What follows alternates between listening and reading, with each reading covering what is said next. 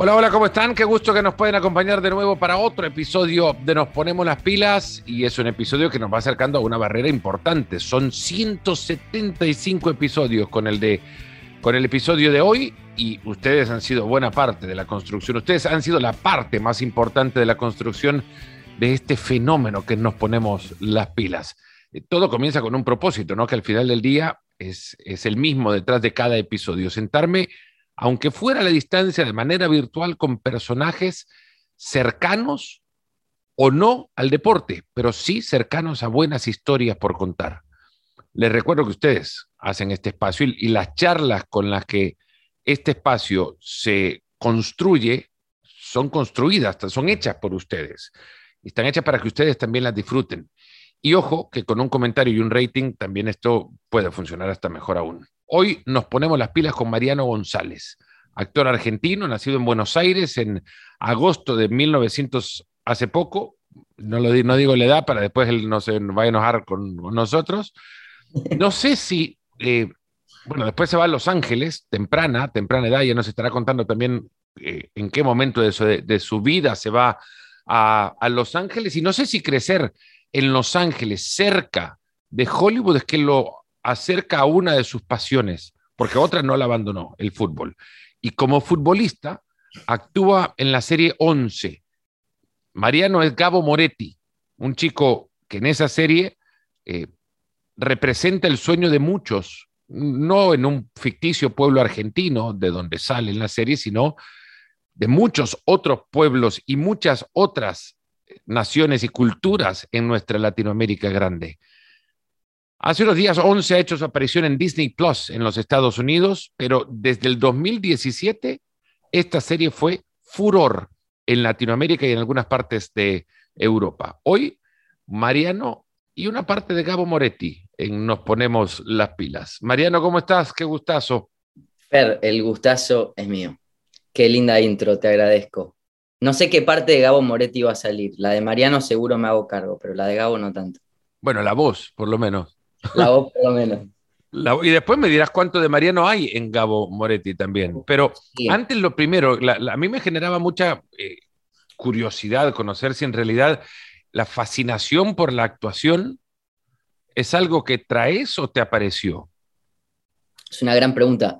Mamá me corrigió en una entrevista, porque eh, yo en una entrevista dije que mi primera, mi primera actuación nace por mi tío acá en Los Ángeles. fue, una gran, un gran punto esto de que si venirme acá me acercó o no.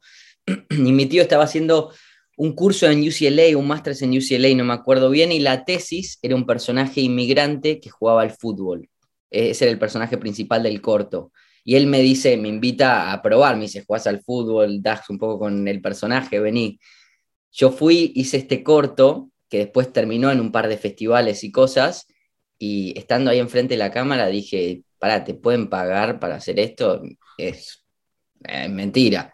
Y ahí se me despierta eh, este furor un poco por la actuación, pero mamá me dice que cuando yo era chiquito veía las, las películas de Disney teniendo cuatro años, cinco años, terminaba, me iba corriendo al cuarto y a los 15 minutos volvía disfrazado del personaje que a mí me había un poco atrapado, llamado la atención.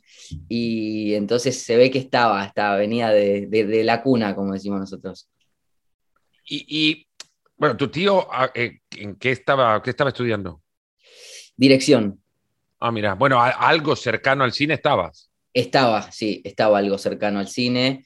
Eh, y sí, y estando en Los Ángeles creo que se respira un, aire de Hollywood también, es verdad eso. Que después, bueno, ahora, ahora lo estoy notando mucho, retomando mi vida acá en LA desde el lado actoral, digo, uy, estuve siempre tan cerca de, lugares tan icónicos, de tantas personas que laburan en esta industria y ahora digo, en realidad es casa esto también para mí. Así que esa, conexión tardía estuvo buena también. ¿A qué edad te mudás de, Buenos Aires a, a, California? 11 años. Mira, me mudé a los 11, viví 11 años en Estados Unidos y me volví para hacer 11. Eso ya lo habías contado, no se te acaba de ocurrir, ¿no? Lo había contado, no sos el primero, perdóname. bueno, y vivís en Estados Unidos, pero con, otra de tus pasiones cerca, ¿no? que, es el fútbol. Vos te dedicás a jugar al fútbol y llegás incluso hasta, hasta jugar al fútbol en la universidad. Sí, sí, sí. Yo estando acá eh, era el fútbol en realidad. Yo tenía la MLS ahí clavada y era hacer jugar acá, después el camino más cercano y rápido en ese momento, en esa etapa, que por más que no sea viejo, cambió mucho el, el sistema del fútbol acá muy rápido, era todavía a través de la universidad, entonces yo voy a una universidad eh, y estoy ahí entrenando, entrenando, y bueno, y me, quedé, me quedó el corto acá en, atrás de la mente, y estudiando y entrenando, veo una, un flyer, así como de película, en una, de una clase de actuación. Y el profesor, uno de mis profesores, era la mujer la que enseñaba la clase, y me dice, deberías ir a, a probar esta clase. Y ahí tomo mi primera clase de actuación en la universidad me engancho, tomo otra, tomo otra y de repente digo, che, pará, no quiero ni estar pegándole a la pelota ni quiero estar eh, estudiando, quiero estar en, estas clases. Mira, hay, hay tantas historias de, y antes de comenzar la grabación algo, charlábamos de cómo la, fortuna se le va cayendo a aquellos que la buscan ¿no? al final del día. Ted Danson lo conoces, Ted Danson, eh, actor que estuvo en la serie Cheers mucho antes de tu tiempo, creo que Cheers dejó de, emitirse en la televisión abierta en Estados Unidos el año que vos naciste, imagínate. Y, Ted Danson era el personaje, uno de los personajes principales de la serie, era un jugador de béisbol retirado que eh, por problemas de alcohol eh, ve su carrera hundirse y al final termina como gerente de un bar en Boston. O sea, sirviendo tragos, pero contando su historia, ¿no? Era una cosa maravilloso y se convirtió en un personaje, ahora es el principal en la, en la serie The Mayor en, en Apple ah. TV o en NBC, no me acuerdo cuál de los dos. Bueno, le vamos a hacer la promo acá. El tema que Ted Danson es alto. claro, claro. Alto de estatura y jugaba al básquet en Stanford.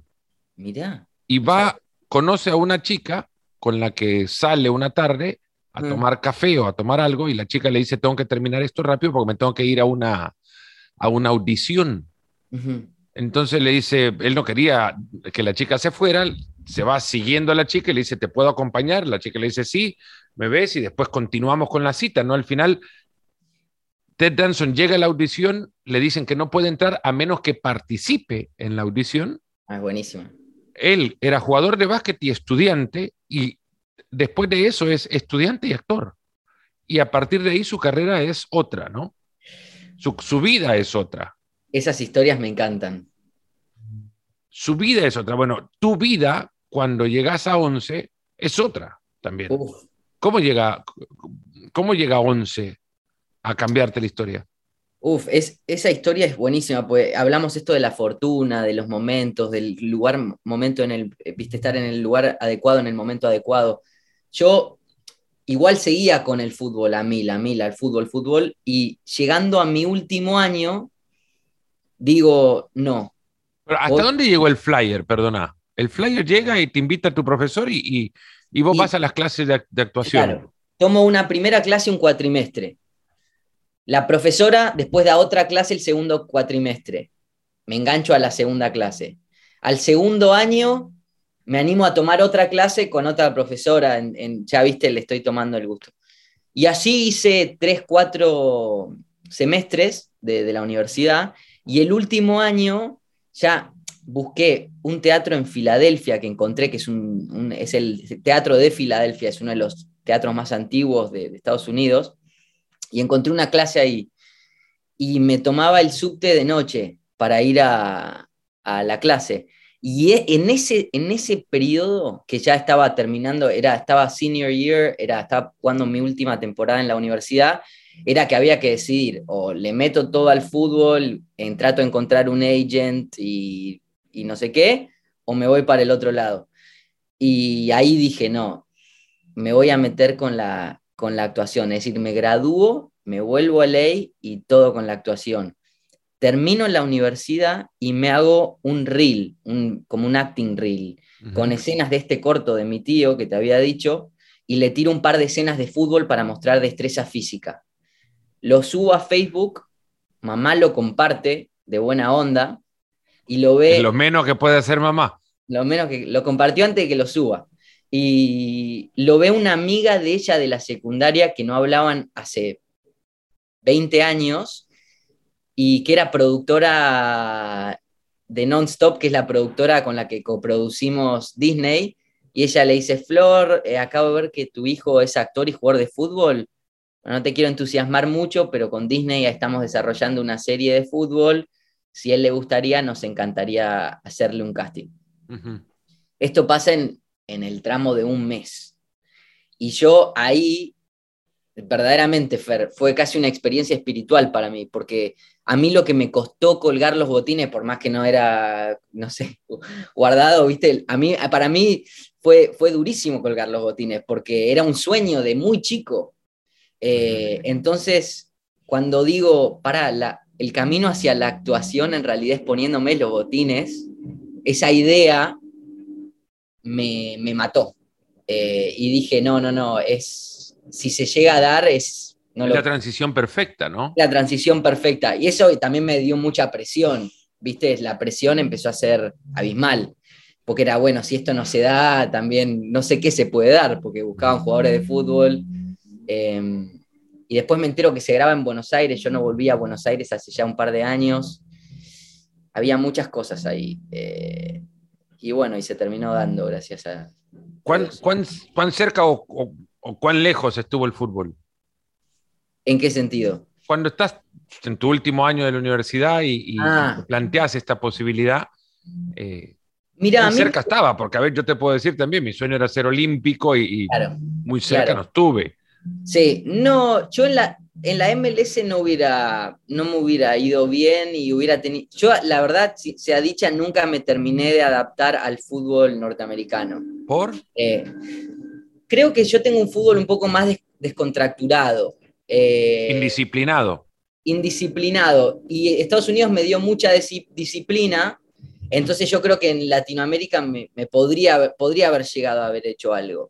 Pero en Estados Unidos siempre tenía problemas con los técnicos, porque un el, último técnico me agarró y me dijo, mira, la verdad es que a mí me encanta cómo jugás, pero es el fútbol con otros ojos y nosotros estamos planteando otra cosa, ¿entendés? Em, capaz hacía una de más o, viste, no sé, eh, pero me, me costaba en ese sentido. Estuviste en la Universidad de Pensilvania Llegaste a estudiar ciencias políticas. Sí. ¿Por qué? Yo creo que era una universidad muy prestigiosa. Eh, el fútbol me ayudó a entrar y le quería sacar un poco el jugo a lo académico. No quería agarrar una, carrera así fácil e irme. Eh, y siento que esa era una que, que, podía manejar bastante bien y que me daba un poco el jugo académico de una universidad ¿Tenías alguna aspiración en esa, con esa carrera en puntual o te llamaba la atención las políticas? ¿Te sigue llamando la atención? ¿Era, era algo que, que ¿Es algo que captura tu pasión? Siempre me llamó la atención la política. Siempre me llamó la atención, pero sinceramente no fue por algo de así, me veo en política necesariamente. Me parece que fue más por, por lo completa que era esa carrera dentro del currículum académico. Tenía clases de economía, clases de globalización, clases de, public policy, había muchas clases que sentía me preparaban a mí bien, ¿viste? Bueno, una vez eh, ve la amiga de tu mamá el post en Facebook, invita a tu madre a, bueno, a que te invite, a que te, incite a, probar esta historia. Sí. Eh, pasás por un proceso, haces un casting y demás, ¿no? Ahí es donde arranca el sufrimiento. ¿Cómo es eso? Porque me imagino que hablaba antes de la presión y, ah. cada quien en su momento eh, vive, creo, con la cuota necesaria de presión que sus expectativas le colocan, ¿no? Sí, totalmente. Entonces, en ese, en ese momento vos te estabas poniendo una expectativa gigantesca. Es, un camino de vida. Muchos chicos escucharán esto ahora y sabrán que, en la vida hay muchas oportunidades para, para cambios de camino, que de repente no hay que tomarlos con, el temor con el que muchas veces se toman, porque, porque pueden ser experiencias que te ayudan a crecer. De repente vos dijiste, bueno, le voy a echarle ganas a esto y pruebo, y si no pruebo, habrá otra cosa, ¿no? Totalmente. Y ese es un gran punto. Me parece que, si algún chico está viendo algo, me gustaría desmistificar eso. yo estaba, pero cagado de miedo, subiéndome al avión para ir a, hacer el casting. No podía más de los nervios, Fer. Eh, y lo que me, lo que me arraigaba era la idea de que yo voy a dejar lo mejor de mí. Es decir, cuando, cuando uno tiene un sueño o quiere algo, la única manera de no conseguirlo garantizado es no intentando. Tal cual. Si intentás, yo por lo menos en mi psicología puedo dormir más tranquilo, porque digo, intenté y no se dio, o no era por ahí, pero el no intentar me ahogaba más que el intentar y fallar. Em, entonces yo me subí no confiado, no me subí pensando que me iba a salir, me subí rezando y con muchísimo miedo, pero, pero me tiré a la pileta del vacío. Y siento que me pasó eso un par de veces en la vida, que era, no tenía de dónde agarrarme más que de la fe. Y, y a veces esos saltos, si caes en lo más fondo del Pacífico, si caes en, el, en un trampolín que después te tira para arriba, valen la pena. Esos son los momentos de la vida que, que para mí valen la pena más que nada. Em, así que nada, eso, eso para los chicos, que viste que no piensen que uno, oh no, yo sabía que me iba a salir, yo estaba, no, todo lo contrario, es decir, eh, tenía un terror. Es más, llego al hotel del Radisson en la Ciudad de México, que, que era ahí el casting, y ni bien entro en la puerta había una cola de 200 chicos, así todos, eran Chicharito, Cristiano Ronaldo, eh, así de look, y dije, no, ¿qué, vengo a hacer acá, boludo? ¿Qué vengo a hacer acá? Eh, pero bueno, ahí me puse los, me puse los auriculares, me puse a escuchar un poquito de música y, me, tranquilicé un poco. ¿Cómo manifestás vos los nervios? Yo los nervios em, eh, los siento en la panza. No, no, ¿Se, no te, ¿Se te cierra la panza o se te abre? Porque hay gente la que.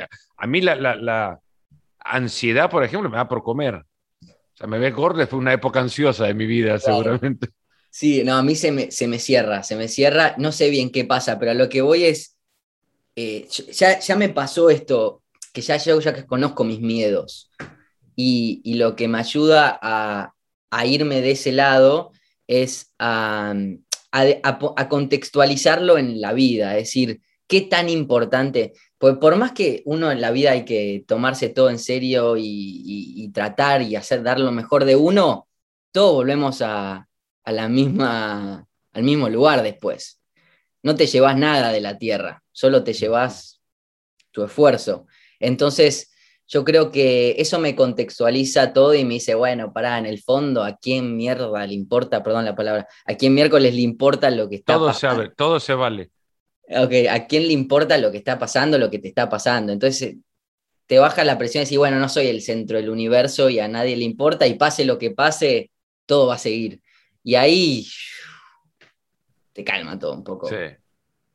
Eh, pero, pero también está bueno aceptar los nervios, ¿viste? Hay mucha gente que los lucha, yo muchas veces los, luchaba también. Y ahora digo, estoy nervioso, está todo bien. Eh, muchas veces los nervios también se confunden, ¿no? Porque hay una cosa, el nervio es, son muchas veces demostraciones de inseguridad. En el, evidentemente, cuando no estás preparado para algo, sí te da un miedo en el que decir, bueno, acá voy a, voy a caerme y, voy a, y me va a doler porque lo que estoy por hacer no me preparé para ello. Entonces eso sí es un miedo. Hay otro, otro miedo que la ansiedad, o quizás no es, no es miedo, sino es la ansiedad de ver que algo suceda y esperar el, el resultado, los nervios de eso, ¿no? Los nervios previo a un partido de tu equipo que no sabes cómo le va a ir y al final eh, no depende ni de vos, pero estás ansioso porque condicionará tu estado de ánimo al final del día está buenísima esa distinción y para mí yo capaz que me doy cuenta porque en una es nervios con ansiedad de hacerlo. En el si no estoy preparado es nervios de sáquenme de acá. Porque es miedo, es miedo, no, sé qué hacer. no, no, no, me prende la luz y, no sé qué va a pasar. A ustedes como actores eso les puede, les, pasa evidentemente, ¿no? Les, les pasa con mayor frecuencia que muchos. Sí, mira, yo a mí la preparación es una palabra que dijiste que me calza, pero así, para mí es importantísimo en el alto rendimiento. Es decir, en los nervios están, pero si no estás preparado, si no te preparaste, no pusiste el trabajo de preparación, eh, es, otro el, nervio y el miedo, ¿no? Que a todos nos puede pasar en algún momento, no siempre vas a llegar impecable a todo, pero, pero e, eso sí se controla, digamos, la preparación se controla y es un sostén importantísimo en, el, en el, performance. Es decir, es decir te, da, te da con qué pues sí, bueno, a ver si me sale, pero yo me preparé, ¿eh? yo acá sé por dónde encarar, tengo un plan, tengo ideas, tengo, sé, sé qué estoy haciendo. Eh, después, cómo se recibe, cómo reacciona, bueno, eso ya veré, pero, pero estoy preparado. Y esa es una gran distinción para mí, para, para achicar el miedo y achicar la impredecibilidad que pueden llegar a tener esos momentos. ¿Cómo es un casting eh, o cómo fue tu casting puntual para, para el, rol de, bueno, cualquier rol, imaginaría que no estabas haciendo casting para mm, eh, Gabo, ¿no? Mi primero fue para el malo, eh, para Lorenzo, el rol de Sebas. Sí, yo me preparé, digamos, todos los castings son diferentes, eh, son similares y son diferentes en el sentido de que hoy ponele son todos por Zoom, la mayoría, pero en ese momento era, entrabas a un cuarto, había una cámara, había una luz, había dos personas atrás de la cámara y te recibía un director de casting o un talent manager que te ah, charlaba dos minutos y era, bueno, hacer la escena. Em, ellos se paraban al costado de cámara, empezabas a tirar líneas y era, había como un blackout, ¿viste? Es todo tan intenso que salís así, como entraste y dijiste, ¿qué pasó? No me acuerdo de nada, ni, sé qué pasó. Eh, yo creo que el casting tiene un poco esa, energía. Eh, y es muy, es, casi imposible no estar nervioso en un casting. Es decir, los grandes, yo escuché a grandes, ahora no te puedo decir nombres, pero como que tía Tom Hanks decir, eh, yo hoy no puedo hacer casting. Decir, es decir, es la experiencia más terrorífica, está diseñada para, estás con 200 pibes ahí afuera o los que, los que sean, van entrando de a uno, es, fábrica, es chic ching, ah, sos un número. Y al ser humano a eso le, te, cuesta, ¿viste? Es muy difícil entrar y decir, bueno, voy a hacer esto, va, va, divertirte, irte. El juicio es clarísimo, el, digamos, el prejuicio está clarísimo, ni bien entras, este da, este no. Hay una energía rara del casting, pero es parte del oficio. ¿Te preparás para eso? O sea, en ese momento, imagino, no vas preparado porque era primera experiencia, pero pero hay luego de eso en, el, en la industria una preparación para ganar en los castings, porque eh, es un proceso extenuante, aunque corto, debe ser extremadamente exigente para la cabeza, para la autoestima. Sí, yo tomé un par de clases y las recomiendo a los, a los actores que, para mí en la, en la clase uno se expone mucho a esto, ¿no? A, estos momentos. Eso por un lado. Por otro es la experiencia. Yo creo que a mí lo que más me ayudó es, es, no es sobreexigirme. Es decir, esto de, la aceptación, sí, decir, bueno, che, pará, sí, ya me iré, iré, mejorando, iré, no, tengo que ser al pachino hoy, ¿entendés? Eh, es un proceso, digo, si alguna la, siento que la, la, cagué, la cagué, ya está, para adelante. Eh, eh, y, ahí te vas dando cuenta que uno, va, dos, tres, y ya al 15, capaz que decís, ah, no estoy tan nervioso, ¿viste? No, eh, me voy a tirar esta, voy a tirar, este, me voy a tirar una tijerita, como la del Pipa el otro día, no sé si la viste. Em, pero... decís. sí. Golazo que no, Porque Higuaína no está para tirar tijeras, pero. no. Em, Así que nada, la experiencia va llevando también, ¿no? Bueno, te, llaman, haces el casting, casting de actor y casting de futbolista.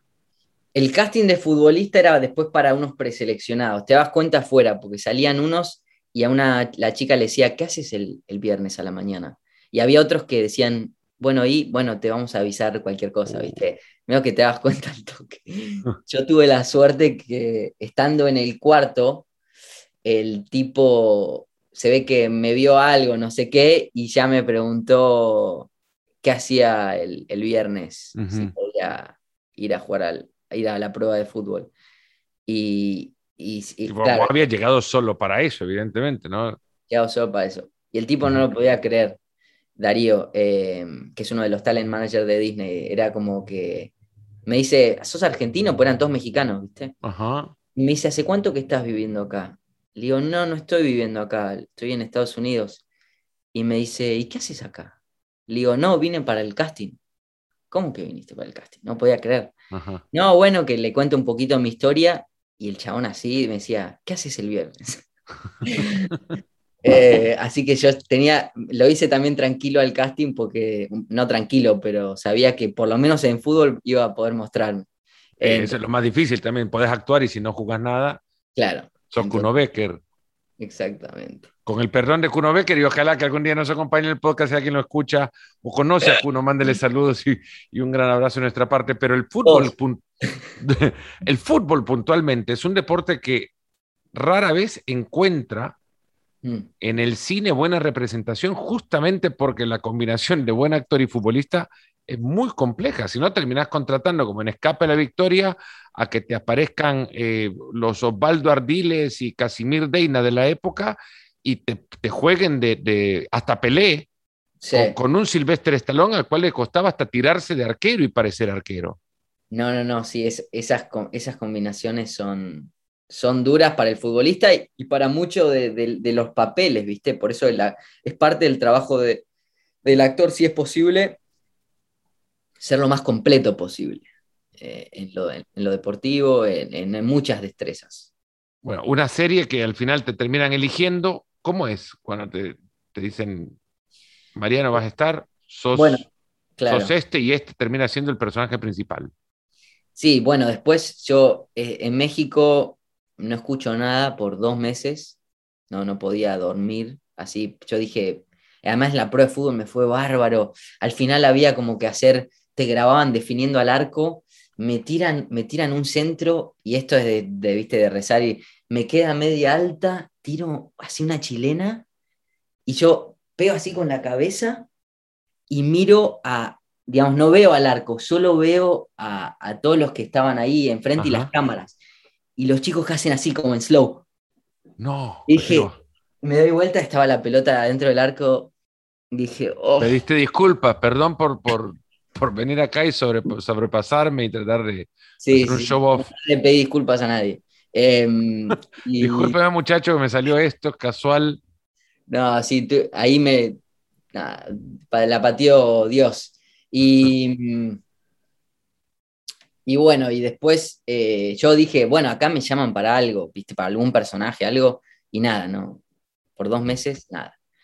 Eh, y eventualmente eh, me entero, me, responden un email que había mandado yo agradeciendo, diciendo, che, estamos arrancando unos talleres en Buenos Aires, si querés, venite. Pero ellos no estaban tan seguros, más que nada por mi edad. Yo era un poquito más grande, era un poquito más grande que los otros, y querían que los personajes sean más chicos.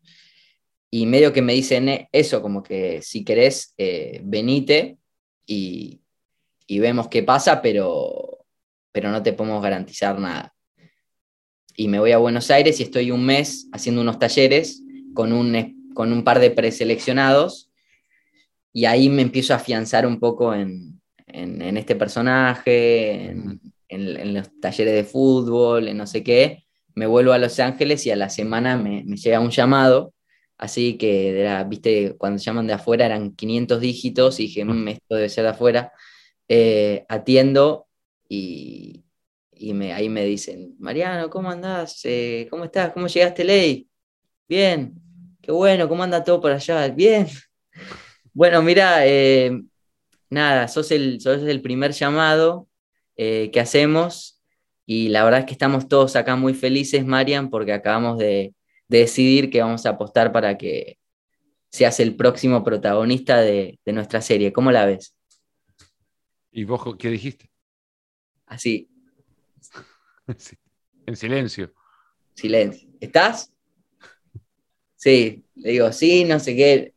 Le digo, mira, yo lo único que les prometo es que voy a dejar cada eh, centímetro de mi corazón de alma y esfuerzo por, este proyecto. Así que, eh, bueno, aplausos, celebración y, a los pocos días ya estaba en un avión volviendo a mi, a mi tierra natal. Qué grande. Ahora eh, empezás a actuar ya como, como, como este chico de Alamoseco, Gabo Moretti, Alamoseco, un pueblo que no existe, inventado para, para, la, sí. para la serie misma, eh, y empezás a hacer el, un polo de una serie que acompaña, que está obviamente enfrentada, ¿no? que enfrenta dos, dos polos dentro de una escuela de, especializada en el deporte, un, concepto maravilloso eh, que pone a distintos personajes y personalidades también en, una, en un solo escenario. Terminó siendo un hit tres años al aire en Disney en Latinoamérica y muchos otros países también. ¿Cómo, ¿Cuándo sentiste que el efecto de Once eh, ya, golpeaba o, tocaba puertas de lugares en donde vos jamás imaginaste que, que podías estar? Sí, eh, y otra, ahora te digo, pero también es impresionante cómo Once no frena. Es decir, ahora este lanzamiento en Estados Unidos, viste, mamá que es profesora de, colegio, algunos de los chicos los están viendo acá en Estados Unidos. Es decir, eso es lo que más me impresiona de Once, no, no, parece no terminar el efecto.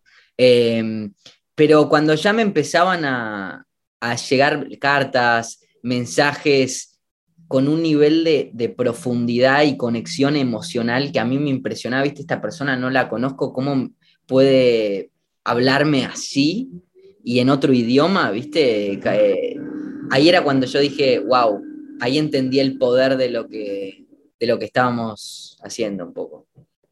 ¿Sentís que tu personaje también ayuda a, chicos a crecer? Los chicos me lo dicen. Eh, yo no sé, eh, después eso no está en mí, pero, pero me parece que Disney como marca se, dedica mucho a, crear contenido que promueve valores importantes.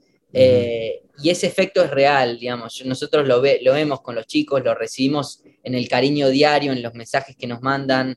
Y es una responsabilidad linda y importante también que, está buena. Te tocó, te tocó viajar también con la serie a, ver y estar cerca de distintos clubes y dentro de ellos de distintos jugadores a los que muchos solo se le acercan llenando un álbum, un álbum panini de, cromos, ¿no? De, estampitas. Sí, bueno, eso fue muy lindo. Cuando la segunda temporada ya nos empieza a ir bien, yo me entero ya a principios de empezar a grabar la tercera que es muy probable que viaje a Madrid y grabe con el Atlético. Eh, y. y vos querías llegar a la MLS.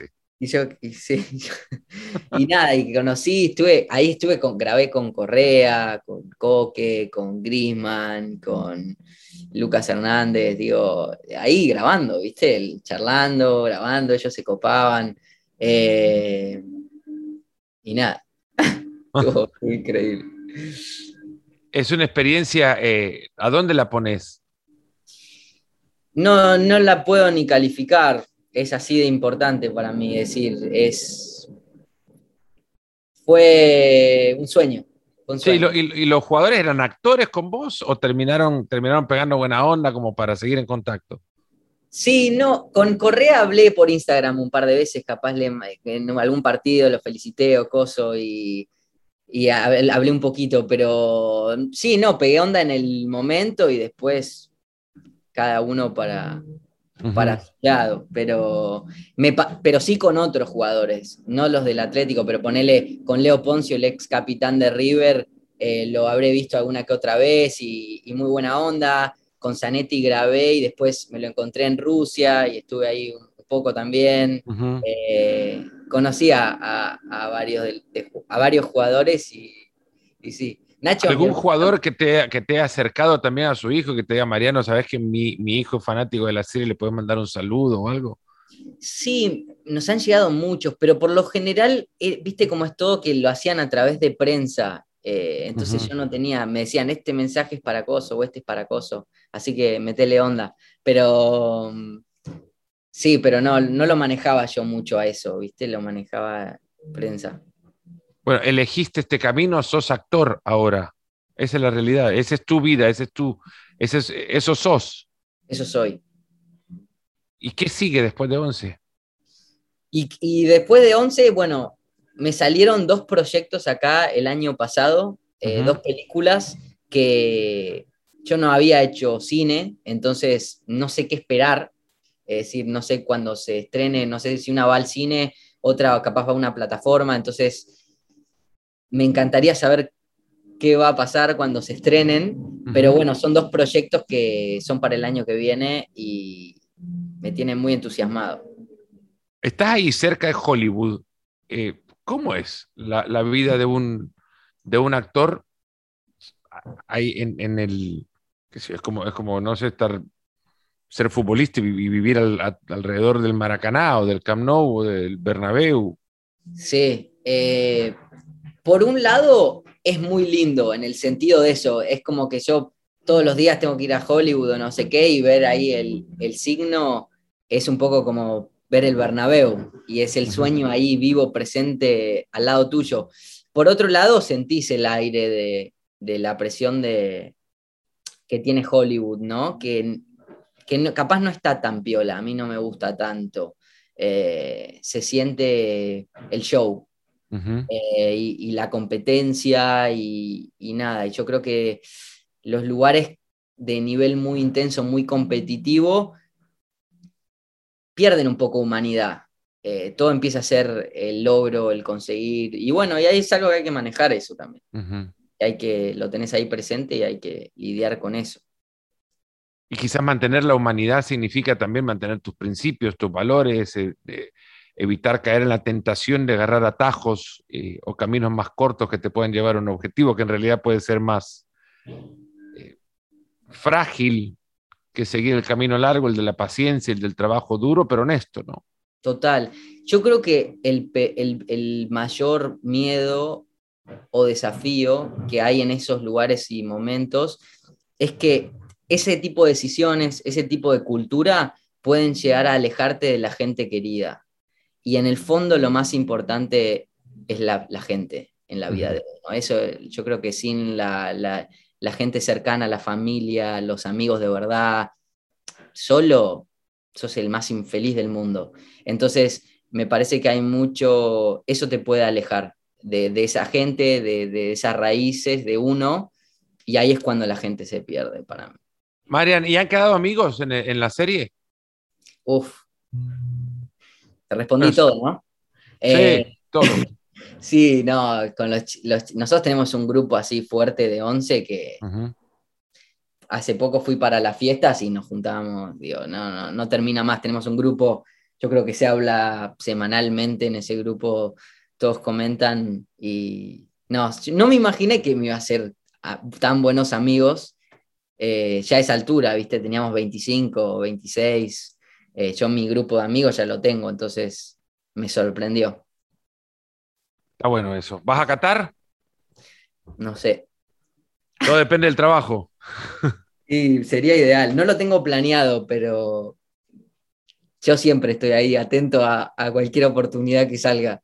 Bueno, por ahí te llega la selección argentina dentro de pocos, eh, pocos meses. Estamos en mayo, cuando grabamos esto, un tres meses, de repente llega la selección argentina a jugar ahí a, Los Ángeles. Así que no tan lejos no lo vas a tener. Lejos no lo voy a tener. No, mundial. A Boca lo ves todos los días. A Boca sí, a Boca lo sigo. Sigo siendo socio, sigo pagando la cuota. Debería dejar, sinceramente, pues ya a esta altura no. Pero bueno, una vez mi abuela me estábamos buscando cosas y encontré el carnet de socio de era mi bisabuelo o era bisabuelo o tatarabuelo. Era un mini pasaporte, sí, lo tengo yo. Era un mini pasaporte con el escudo de boca de cuero. Él era el socio 1200, es considerado socio fundador. Oh, sí. Yo, pensaba que soy socio 37 millones algo. Eh, él era socio 1000 algo. Eh, y tuve justo una entrevista en Boca cuando estaba haciendo la serie, lo llevé y no lo podían creer, me decía, tenemos un par en el museo, me decía, este, guardalo. No, entonces hay una, ya una tradición familiar que, me excede.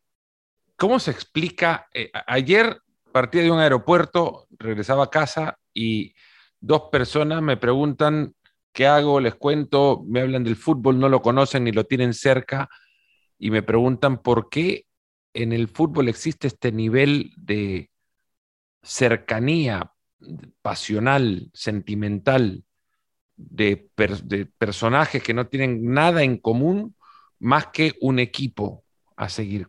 ¿Por qué, ¿Por qué el ser humano encontró en el fútbol un lugar en el cual identificarse o al cual pertenecer y demostrarse de tal manera? Yo digo, bueno, ustedes tienen la pregunta, yo no tengo la respuesta, pero que existe, existe. Pero si uno se pregunta, ¿cómo le explica a uno a alguien que esto parecían marcianos? ¿Por qué el fútbol es tan pasional? Es, qué buen punto. A mí lo que se me ocurre es que, así pensando rápido, es que nosotros en el segundo en el que nacemos somos únicos. No hay dos iguales en el, mundo. Entonces, eh, en un equipo es lo mismo. No hay dos iguales en un equipo. Y de ahí podemos o crear y construir o podemos matarnos. Y yo creo que el equipo que gana y el equipo que le va bien es el equipo que, siendo todos totalmente únicos, encuentra una simbiosis, encuentra una, un, funcionamiento, ¿no? Y eso también es la vida. Digo, cuando construimos ciudades, cuando construimos política, cuando desarrollamos una película, un, creamos un hospital, un proyecto, tenemos que, con todas las frecuencias únicas de cada persona, encontrar una especie de flow juntos. Y el fútbol lo condensa un poco a 90 minutos, por un torneo con otros 11 que están en la suya, y eso eh, es como un... Sí, una, representación de la vida, ¿no? Un microclima de la vida misma. Un microclima de la vida misma. Por eso se explican muchas cosas desde el fútbol. Por eso también el fútbol, y creo que el, deporte es utilizado por productores visionarios que encuentran que una serie puede enviar un mensaje de la vida misma. No, es, es impresionante. Y los futbolistas, para mí, es, todo, todo acotado, ¿viste? Es decir, lo que viven en esos 15 años, si nos ponemos a analizar momentos de jugadores, es, son lecciones de vida, ¿sí? Tipo, es, impresionante.